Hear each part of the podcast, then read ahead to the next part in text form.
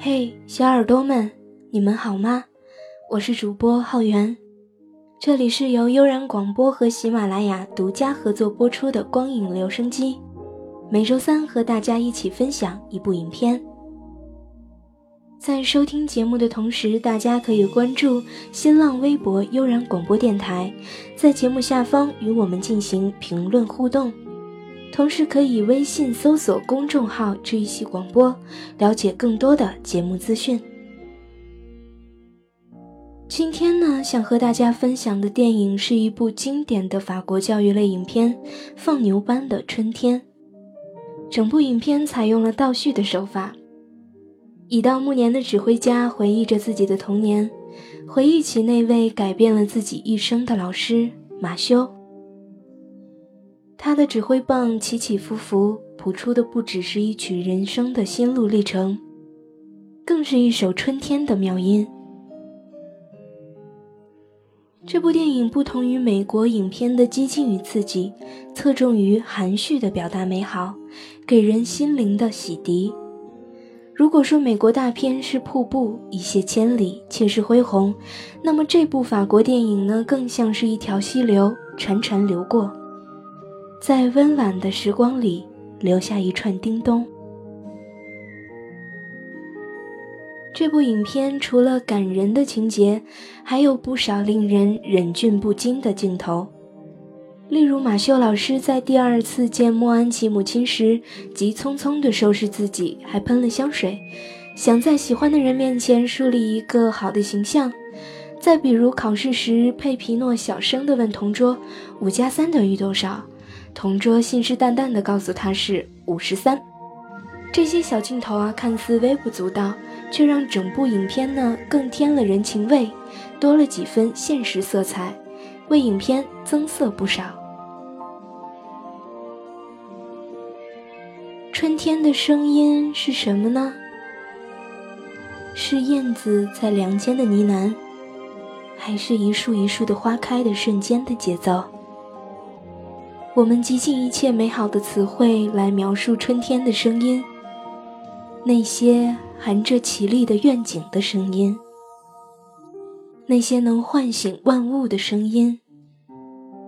我想，这样的声音用一个词概括足矣，那就是天籁。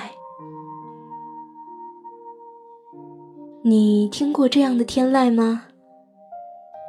悠长伟然，每一个音符都跳跃着，带着生命的力量，带着重生的希望。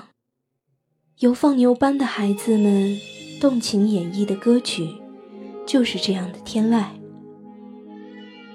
领唱莫安琪就如天使一般，缓缓地吐出每一句歌词。闭上眼睛。脑海中浮现的并不是一幅合唱的画面，而是在洁白的教堂内，一群唱诗班的孩子在虔诚的吟唱。一个孩子双手合十，一字一顿的朗诵着。途中遇上迷途的羔羊，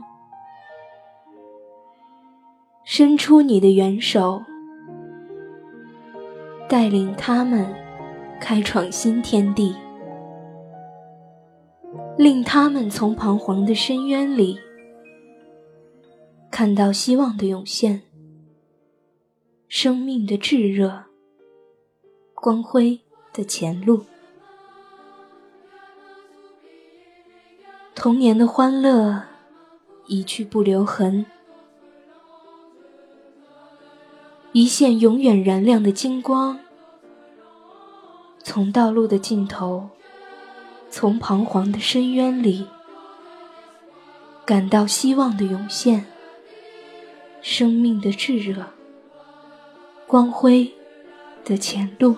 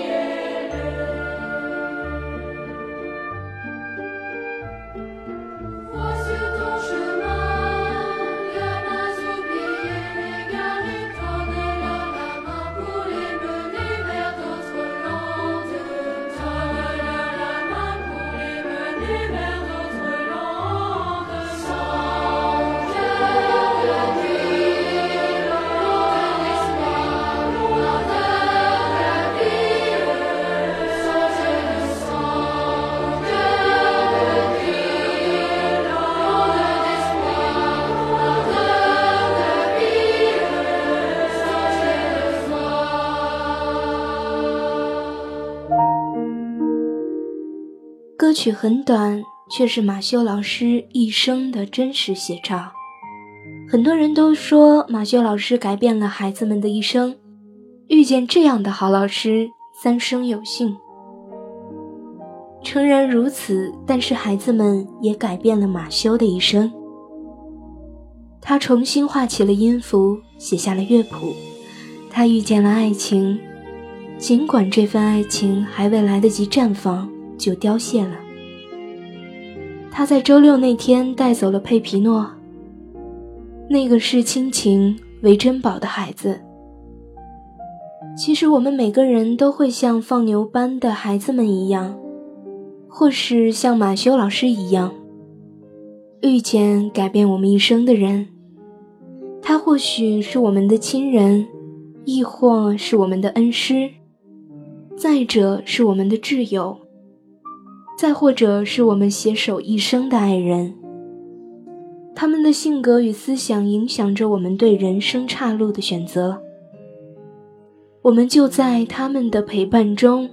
学会了成长，学会了自强，最终成为可以独当一面的人，成为了最好的我们。著名诗人雪莱的《西风颂》里有一句诗，大家耳熟能详：“冬天已经来了，春天还会远吗？”现在想把这句诗再次送给大家。也许生活会给你苦难，但是请相信。这严寒的冬天总会过去的，春天的邮差会在不经意的期间摁响你的门铃，给你带来那张专属你的幸福贺卡。在喜极而泣之时，不要忘记感谢那位千里迢迢给你带来快乐的邮差，因为他穿越了千山，经过了风雪，只为你一人而来。这份恩情值得用一生铭记。在这个时候，你会明白，苍天不会辜负任何一个人。之前的苦难只是人生乐章的序曲，幸福刚刚拉开帷幕。好了，小耳朵们，今天的光影留声机到这里了。在收听节目的同时，欢迎大家积极给我们的节目评论留言，告诉我们关于带给你春天的那个人的故事。如果大家有好的电影，也可以推荐给我们。你们的意见是悠然最大的动力。好了，各位，我们下期节目再见吧。